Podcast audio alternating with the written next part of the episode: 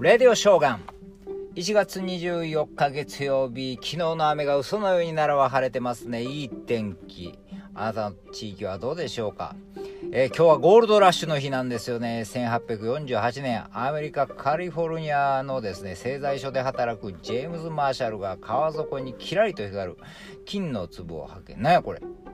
金やないわ。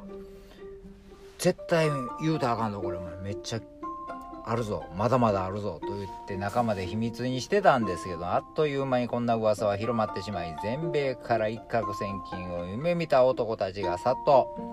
そしてゴールドラッシュが始まったわけですよね。まあこの1年間でですねカリフォルニカリフォルカリフォルニアにはですね、えー、10万人も人口が増えた。すごいですよね。みんな集まってきたんですね。もうこれがですねアメリカ合衆国の一つの州となったわけですね。これを機にカリフォルニアね。えー、そんな中でそんな中に一人のですね、えー、移民が混ざってたわけですね。サンフランシスコに行ったんですけどね、えー、その名はリーバイ・ストラウト。そうあのジーンズのリーバイスの、え創業者ですよね。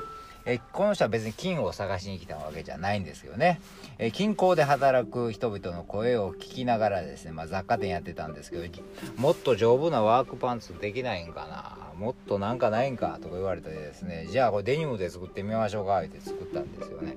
それがジーンズですよね。あのえー、馬が引っ張っても破れへんっていうやつですよね。それでもう、えー、もう一挙にリーバイスは売れたわけですけどもね。まあ、えー、結局、えー、この金をですね、探したゴールドラッシュを、えー、目指した、え若者よりも結局はこのジーパンを作ったリーバイスが一番儲かったんじゃないかなと思いますけどね。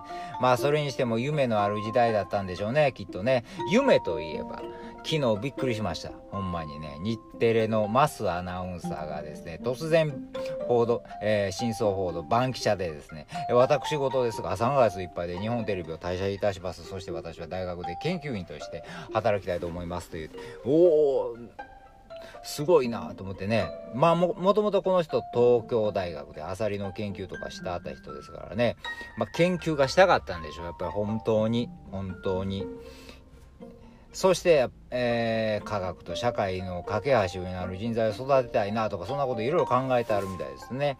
まあ一応、バンキシャはですね、まあ日本テレビ辞めてからもまあ、週に1回のことやから出演するみたいですね。えー、そして、えー、私奈良ですけど近くですね。同志社大学京都ですけどね。の、えー、研究員で働かれる近くですよほんまにね。だから京都と、えー、奈良奈良シャワー京都と東京行ったり来たりしはるんでしょうね。ひょっとしたらその辺で会うかもしれませんね。頑張ってくださいね。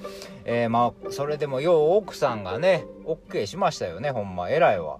奥さんもですねフリーアナウンサーとかなるとか言ったらもう絶対反対やけどもまあ社会に貢献するしようとする意図がねあるからそれやったら頑張って転職してもいいよと研究者になりたいって思ってたのは分かってるからいうことですね。まあそれもしうまいこといかへんだら私が何とかしたるわとまたこれがねまた懐のね広いというかねすごい奥さんですよね。まあそんな奥さんが応援してくれてるからマスさんも頑張るでしょう。目指すは理系版池上彰さんのようです。頑張ってください、マスさん。応援してます。